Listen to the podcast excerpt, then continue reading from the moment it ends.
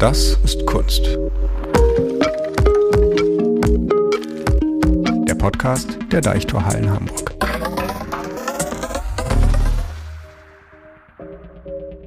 Es ist Krieg in der Ukraine.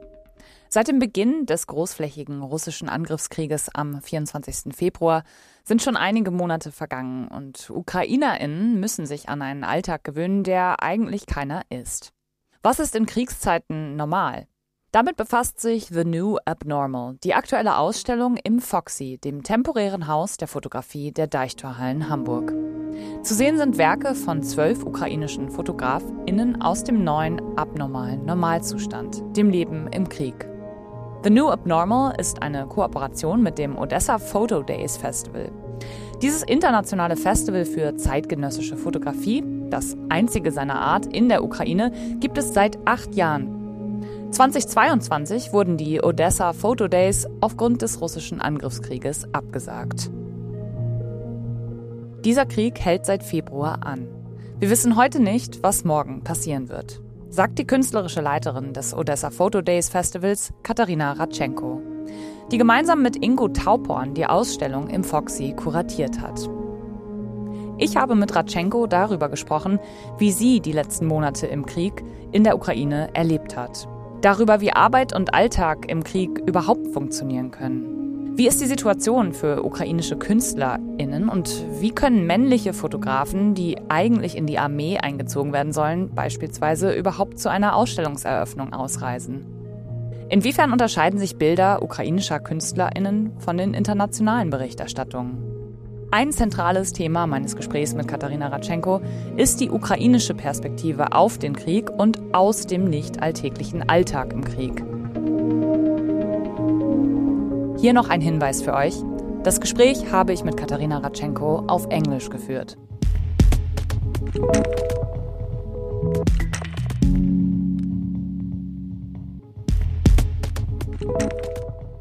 I heard you saying today that it's kind of impossible to give an honest answer to the question, How are you since February? Um, how have you been dealing personally with the past few months since uh, the full scale Russian invasion into all of Ukraine started in February? Well, I could say from my perspective, like it's also like. Uh, the new, completely new experience for me, like to live during the war. And uh, by now, I am already was twice under the bombs, under the rocket attack. And the first time it was actually 24, uh, 24 of February, uh, like when I flew Kiev in the morning. Like we passed by our car bus passed by Hostomel airport, and at that time it's uh, started to be bombed. So that was the first time when we actually saw what is a war, but like it still was like too fresh, like too fresh to analyze, to really think about this, to really understand what's going on. So like it was kind of really, really tough moment when everything it starts and you're more focusing on that you have to flew from the from this place and you have really run away to like more safe place in some way in Ukraine. Uh, and another, the second time, actually, I flew from Kiev to Lviv to the west part of Ukraine, and I stayed there three months. And uh, once the Lviv were bombed as well, and in that time it was next to the train station. I was on the train station in the morning. I had to take my train to Poland and then to Venice Biennale. And actually, when it happened, uh, I remember that it was strange experience because on the beginning I thought it's uh, the sound and the wave. Uh, I thought it's just you know connecting the trains, and I even told to the woman inside my uh, train. They're like okay no worries. It's just like connecting like two different wagons connecting like two different trains together. But then i saw like the scared mm, faces of the people and then it was clear that okay like this is the rocket attack. So i had to run and also like when i ran to the bomb shelter like i pick up one kid with me and uh, in this moment like it's i couldn't say that like it i was fair like i had a fair or scared. Like it was like a, absolutely like clear understanding that I have to run and I have like to pick up someone who needs help. So this was like absolutely clear for me. Like I wasn't in a panic. I tried to talk to the kids with whom we ran together. But in the same time, there was a moment when I saw the second rocket. It was just uh, up to us, and uh, and it was. I knew that like we have just few seconds, a uh, few seconds be- be- before it's um, go like feed. Like, detonating. Yeah, detonating. Mm-hmm. So, and then for me, it was really like the question okay uh, will we manage to run to the bomb shelter by this few seconds or what the influences will be for us it was super scared and especially because i was not alone anymore like i pick up the someone's kid. Luckily everything like finished like in the good way like uh, like in the train station like everybody we reached the bomb shelter so like it didn't affect not us but like the these three rockets which comes to lviv this uh, this day it's affected and killed other families in another area of lviv. Kateryna Radchenko über ihren ersten direkten Kontakt mit dem Krieg. Am 24. Februar in Kiew und in Lviv wohin sie zunächst geflüchtet ist und sich dann auch dort vor einem russischen Raketenangriff in Sicherheit bringen musste. Eindrücke, die sich in ihrer ganzen Wucht nur schwer vermitteln lassen, die sich von Menschen ohne Kriegserfahrung nicht vollständig nachvollziehen lassen, sagt Tratschenko. But also like uh, it's like also like it's clear that like if uh, the people around doesn't have this experience they will never understand. You can told tell this story so many times you can like really share your emotions but like people will not understand because like it's different. But another things which i understood later uh, that like even doesn't matter how big is your experience because like i have like i think that my experience is small compared with the people who arrive from the north part of ukraine or from kharkiv or from mariupol. Like absolutely like it's not possible to compare. But even with this small experience which i have like I am has this traumatic experience, and now I'm reflecting on the certain sounds in the daily life. So like it's made me panic attacks. It's made me behave completely different. I can't control it by myself. So like this, like some certain sounds could completely like change my day if I'm hearing this and this is like just beginning because like it's clear that the war is not finished yet and uh, we don't know how it will develop. We don't know like what uh, else will uh, will happen with us.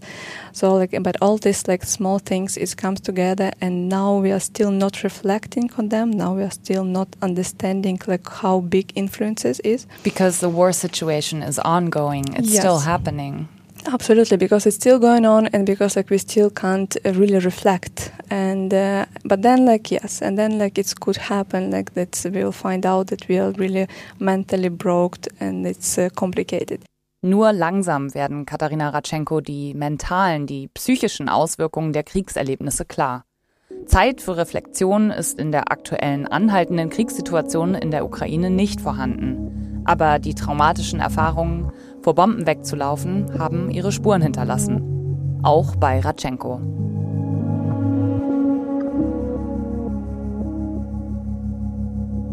So let me ask from that situation of uh, shock and um, the situation where you're just concerned, um, how am I going to stay alive? From that situation to um, somehow getting back to some form of everyday life and also to the work that you do for Odesa Photo Days. How did that work for you? The work helped me a lot uh, to control my mental health. I have uh, a lot of responsibility in for like for the artists, for the work what I'm doing, for the my team with whom I'm working, and this responsibility like really helped me really like focus on the still good quality work, good quality production, and different projects which we are producing. So in this case, it's. Uh, uh, really helped me from the way of the mental health. From another side, it's really killed me on the way of the physical situation because, of course, like from 24 of February, I didn't had any single day of vacation, and it's also like complicated for the body and for this like to work in this speed all the time. But yeah, I hope I hope to have it. I can only imagine it's hard to step back in that kind of a situation and to get some rest at all, mental rest. Um, what is the situation like for the network of artists and photographers that you work with? One big question, because here we always hear um, all the men have to go into the army. There's actually different specifics with men being drafted when they're being drafted. Um, the male photographers that you work with, what's the situation like for them versus versus uh, female photographers in Ukraine? I would say that like we have a few waves of mobilization. So like if you don't have any uh, like uh, army experience you will be not mobilized by the first or second wave of mobilization so you like you need like to have some experience then of course like it's there could be all like invited to the army uh, in the certain point, of course. And that's why for the males, it's not possible to leave country in the age between 18 and 60. And for the, for example, for Ukrainian artists, if they would like to go for the opening of the exhibition or for the talk or international event, they have to ask the permission from the Ministry of Culture and uh, also like this permission it's like gives like possibility to leave country for the one week for two weeks maximum like really for the short period of time that you can go for the event to present your works and like to really to show the works and then back home. So this is how it works now. And uh, uh, and also like yeah it's like it's different with compared with a female artist like for the female artists of course like now it's uh, a lot of possibilities. Like they could leave ukraine they could have the residency program and especially for them who has a kids and they can really like go to another country temporarily to stay there with their kids and to still like to focus on the art and to work. But also like a lot of female artists decided to stay here in Ukraine. They decided to work in the same positions on the front line like the same like to work together with Ukrainian army and really like to put their lives in the risk. So like it's also like up to the each decision. And also I could say the same about the male artists we have quite a lot of options and possibilities to bring them to ex- exhibition. But also quite often they just don't want to do, they don't want to go. And the first, uh, because like it's uh, super tiring to travel nowadays. Like you need like from Kharkiv to go to uh, in to Europe, it's like three days. From Kiev, it will be two days. But this is like really long way of the changing transportation. It was like uh, mm, not possible to plan logistics because like it's not clear how many hours you'll stay on the border between Ukraine and Poland.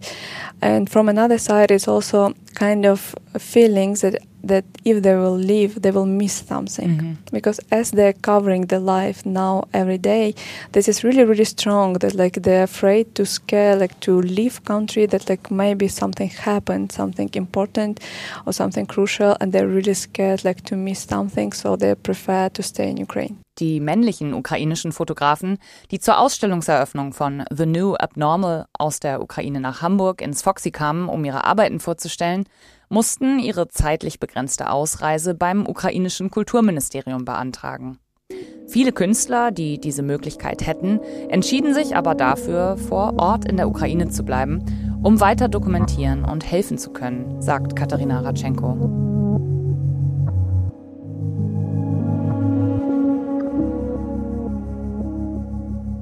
Let's talk about Odesa Photo Days. It has been and is the only festival for contemporary photography in Ukraine. Uh, yes, it was uh, established uh, in 2015, and at that time it was only, and it still is, only one uh, photography international photography festival in Ukraine centered around supporting and uh, giving a platform to Ukrainian photographers, but also connecting Ukrainian photographers with an international network, creating international um, visibility. Is is that that's something that was a general part of Odesa Photo Days, if I understand correctly? Like in general, like our main focus it was to give the education this was and still is the main our goal of our festival. Because in Ukraine it's still not possible to, re- to receive the education at university on the photography. Like I mean you can have the knowledge about the composition about like the simple way how to work in the studio or something like this or documentary photography but not really like the information how to read the image the like all about the photography in the like the political context of photography in the contemporary art all with all these levels theory. yeah mm-hmm. theory history all these levels of the photography. So and uh, as we have this lack of information because of this i think we have a good platform to provide the manipulation and media manipulation. And i'm thinking it's not only like our problem it's a global problem nowadays because like the manipulations now which i can see how it's spreading everywhere in france in germany everywhere like how the information could be so easily manipulated. And uh, this is both for me like the crucial point like to teach people, uh, photographers and audience and the young generation how to work with the image how to work, to, how to read it, how to understand the context, and how really, really like work with the image, not just to observe it and to believe. Not at all. It's just like really like to analyze it.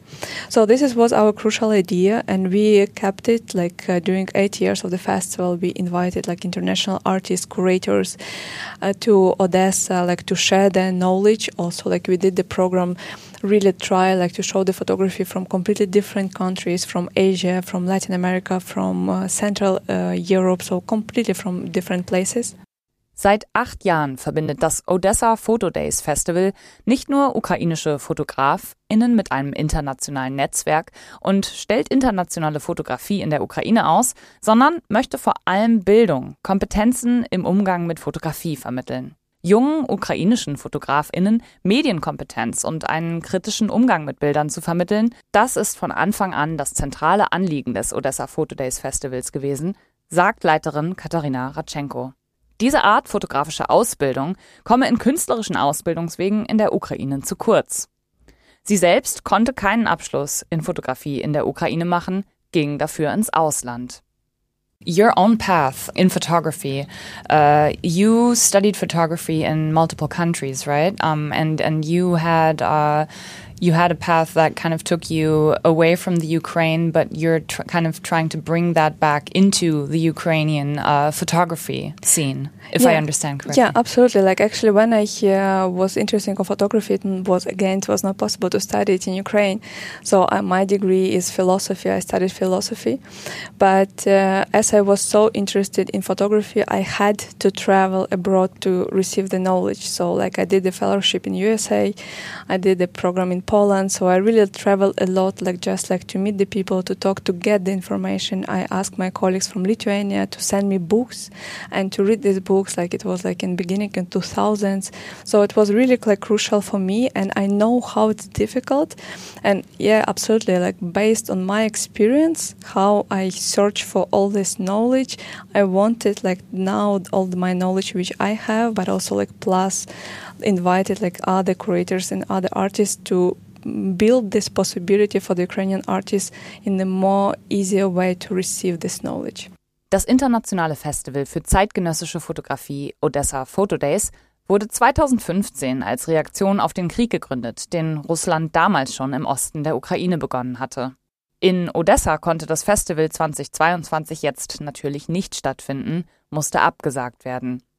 Neben einigen anderen internationalen Kooperationen wurde innerhalb von wenigen Monaten die Ausstellung The New Abnormal organisiert. Bis auf ein paar Ausnahmen sind die Fotos der ausgestellten Fotografinnen aus dem Netzwerk der Odessa Photo Days in den Monaten seit Kriegsbeginn entstanden. Schnell auf die neue Ausnahmesituation zu reagieren, weiterzuarbeiten und vor allem zu dokumentieren, ist eine der Stärken der ukrainischen Fotografinnen aus dem Netzwerk der Odessa Photo Days, sagt Katharina Ratschenko.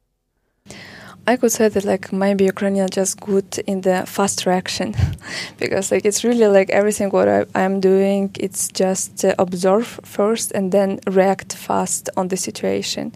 Each exhibition which we are producing right now it's reflection on the situation nowadays. And uh, like each exhibition like normally like when you're working on developing the show you need like half a year minimum or like uh, one year sometimes. But now we don't have this time. So like we have really to observe to analyze and really like to be able to react and to do it in this super short time super short moment. And uh, of course like on the beginning uh, when the war full escalation war starts like for me it was like few days i could say like one week. It's i was also lost of course and it was a moment when i had like waited when all my family will be in the safe place uh, to be able to start to work. But also from another side i was also like observed that like okay like a lot of my colleagues now working on the front line a lot of my colleagues now is involved and like staying in these dangerous places. And uh, then i reacted that we have to like react and to really like collect these materials and to help to spread the information. From June, the media focus became less, and it's like less and less media now. It's interesting to publish the photography from Ukraine, especially in summer. Nobody wanted like to talk about Ukraine and to, to show what's going on. The problem that the war still is that the war didn't finish. We are still like facing the death every day, and uh, so then like I thought about the different possibility to tell the stories, and this is exhibitions and this scre- evening screenings, for example, because like during the exhibition I can still create my voice, I can create the statement, and really like to tell what's going on, and but different way, different approaches, but it still works. And in this case, like we just reacted again on the situation, on the time frame, and we are like now mostly working on the exhibition. Um ihre Lebensrealität im Krieg sichtbar zu machen und die Berichterstattung in den Nachrichten durch künstlerische Perspektiven und Produktionen zu ergänzen, heißt es für Katharina Ratschenko und viele ihrer ukrainischen KollegInnen weiterarbeiten, nicht lange planen, Fotos so schnell wie möglich veröffentlichen und in Ausstellungen bringen. Das ist während des anhaltenden Krieges in der Ukraine das Wichtigste für Ratschenko und ihr Netzwerk an FotografInnen des Odessa Photo Days Festivals. Every time when I agreed about any projects and we are talking, okay, that we are planning that it will be like in one month or like in five months, but like I'm trying to send files f- as soon as possible because I don't know what was happens with me or with my team. So we don't know. We can't have and handle the long. You have to act now. Yes, we Yeah. don't have this time Yeah. because we just don't know.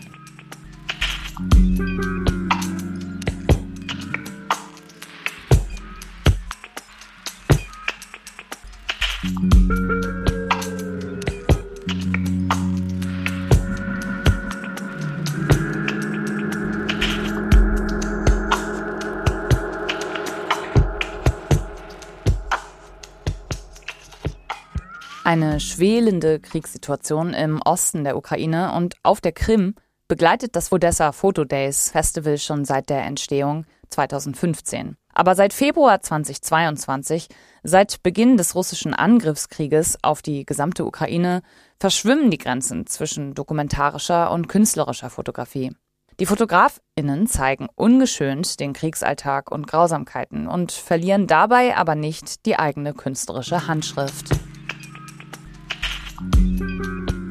The festival has kind of existed alongside, parallel to uh, situations of war already since the beginning. At least since 2015, when when it started, there was already uh, Russian uh, military action in eastern Ukraine. There was Crimea, the annexion of uh, Crimea, um, and probably there was already some some photographers taking pictures uh, of the war that was already going on. Months before uh, the war started in February, you said you were kind of already waiting. You were kind of in a state of already waiting for the war.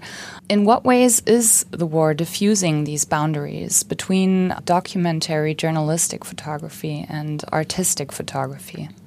It's a good question, uh, but also like I think it's a little bit too early to answer on this question because like when we are talking about the artistical approaches, it's also like quite often and it should be based on the reflection. And now it's still not possible to reflect. Uh, for the reflection, we need time and space and quiet moment to think, to reflect, to understand what's going on. By myself, actually, like I'm still didn't had any single moment to reflect and to really like to analyze uh, the situation, not the situation, but like uh, reflect as an artist and as a curator in a different way. So this is like really too early to for the reflection, but still, I would like to say that like documentary which is like now a lot of artists like re- like working on the documentary style from one side but their approach are still is uh, super artistic. The approach which they developed much more before the war. And this approach now they're using for the covering the documentary stories and then the documentary stories became even more interesting because it's combination of the documentary stories but this different visual approach and different visual language. And this is combination is brilliant in my like in my opinion Lisa Bokereva, she is like actually like documented and like really work on the rave uh, topic, and also like she did a brilliant series about the kissing people and about the life of the youth uh, in Ukraine, and it's a beautiful, bright series.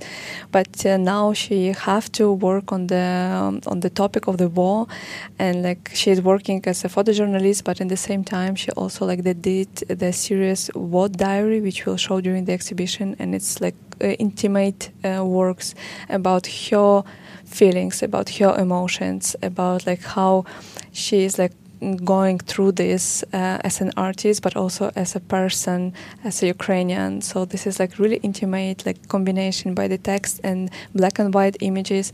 But yeah, but this is like crucial change which we can see from her works before the war and now. And then there's uh, another photographer who used to be a wedding photographer. And um, in the exhibition, we see pictures of makeshift bomb shelters in metro trains in the subway everyday life within the war, just scenes from that. He used to be a wedding photographer, you said.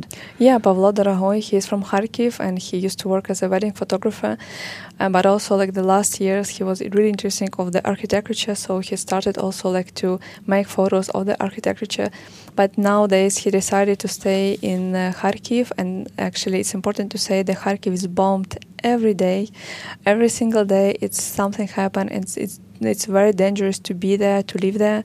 But he's staying there and he's really trying and focusing like to capture the moments how the city is transformed how the houses are destroyed. And also like uh, he did these brilliant works of the metro stations where which were used as a bomb shelter for the thousands of people in kharkiv. And he showed like how this public transport were transformed to the temporary houses and how the people really tried to create the atmosphere, the com- like comfortable atmosphere for their living there. Even they, they brought the flowers inside, like to have this kind of symbols of life. Seit Beginn des Krieges im Februar haben sich viele ukrainische Fotografinnen weit weg von ihren sonstigen Motiven mit ihrer Kamera in das Kriegsgeschehen hineinbegeben. Dabei klaffen die Motive oft weit auseinander. Lisa Bukrajeva aus Kiew zum Beispiel hat vor dem Krieg viel zu Jugendkulturen gearbeitet und die ukrainische Rave-Szene fotografiert. Pavlo Dorohoy aus Kharkiv hingegen war als Hochzeitsfotograf tätig und interessierte sich künstlerisch für Architektur. In der Ausstellung The New Abnormal ist Lisa Bukrajeva mit einem persönlichen, schwarz-weiß gehaltenen Fototagebuch der ersten Kriegswochen vertreten. Pavlo Dorohoy zeigt unter anderem Fotos von U-Bahn-Waggons, die zu Luftschutzräumen wurden.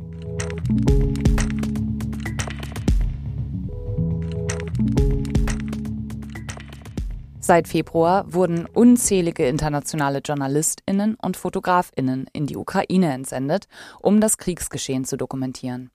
Im Gegensatz zu ihren ukrainischen KollegInnen können sie nach Beendigung ihres Auftrags in den meisten Fällen in einen Alltag zurückkehren, der nicht vom Krieg bestimmt ist. Die ukrainischen FotografInnen sind oft zwangsläufig näher am Geschehen, da es sie selbst, ihr Leben und ihre Arbeit betrifft. Daher plädiert Katharina Ratschenko auch über ihr Netzwerk der Odessa Photo Days hinaus dafür, ukrainischen Dokumentationen des Krieges eine größere Plattform zu verschaffen und lokale Berichterstattung zu stärken. Eine ausgewogene Balance aus lokalen und internationalen Perspektiven ist für Katharina Ratschenko vor allem auch angesichts russischer Propaganda und Desinformationskampagnen unerlässlich. Ukrainian photographers, they know the context, they know the language.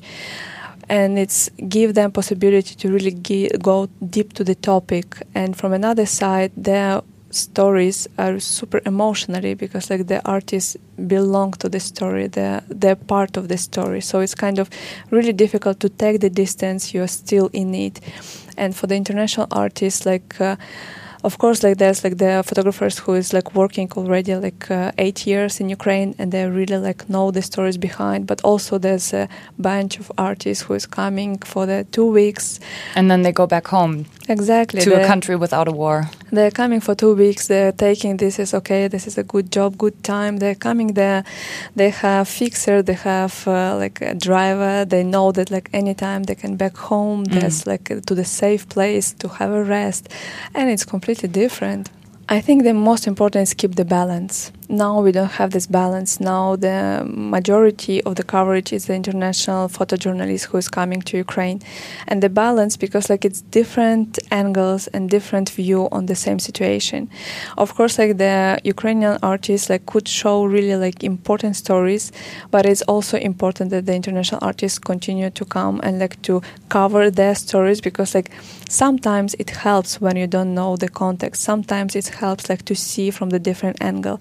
But still it's all about the balancing. If we will give the voice only for the international media then it's mean that like okay where's ukrainian voice? Ukrainians are there they could really share a lot of stories and different stories.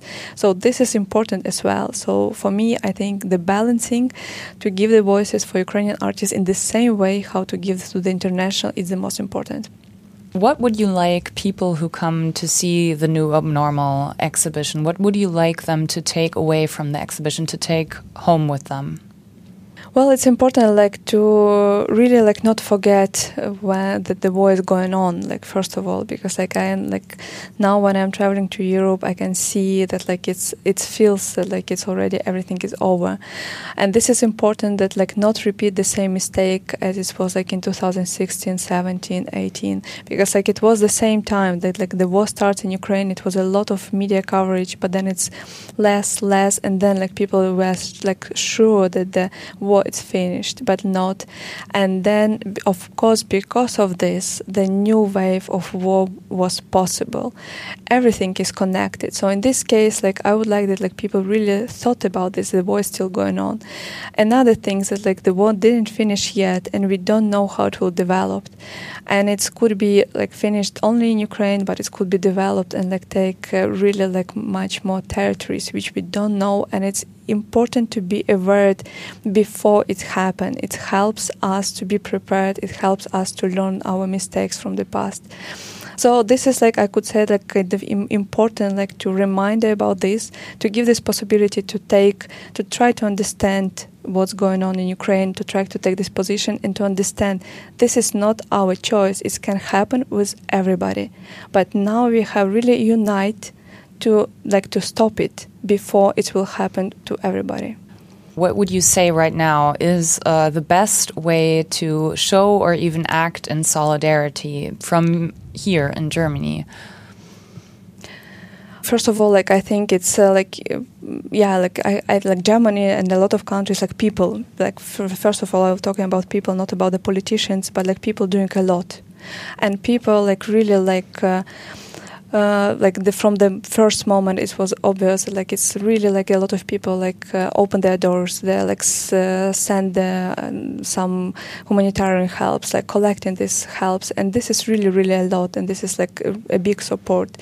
But from another side what i'm thinking that like it's important like still like to not uh, Yes, it's kind of rotation, I can say. To stay yes. to stay informed. To, yes, to stay informed and to continue to mm. do it while we'll not get the victory because like it's uh, if we will stop now because we are tired because it's too much for us then we will have the again the repetition of the story and then it could be the new escalation and or like bigger escalation and maybe like uh, more countries will be involved and this is the thing that like yes it's it's difficult it's complicated but we have to keep going dass wir informiert bleiben und nicht müde werden, uns über die aktuellen Entwicklungen in der Ukraine immer wieder auf den neuesten Stand zu bringen.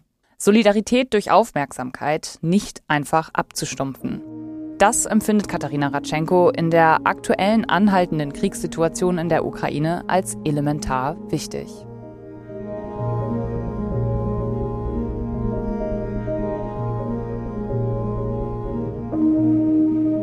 The New Abnormal, die Ausstellung im Foxy, dem temporären Haus der Fotografie der Deichtorhallen Hamburg, zeigt Ausschnitte des ukrainischen Lebens im und mit dem Krieg und macht auch hier etwas mehr als 1000 Kilometer Luftlinie entfernt, zumindest für einen Moment, die widersprüchlichen Emotionen, den Spagat zwischen Gefühlszuständen empfindbar, mit dem die ausgestellten ukrainischen Fotografinnen seit Februar, teilweise auch schon länger, leben müssen. Die Ausstellung The New Abnormal ist noch bis zum 6. November 2022 im Foxy der Deichtorhallen Hamburg zu sehen.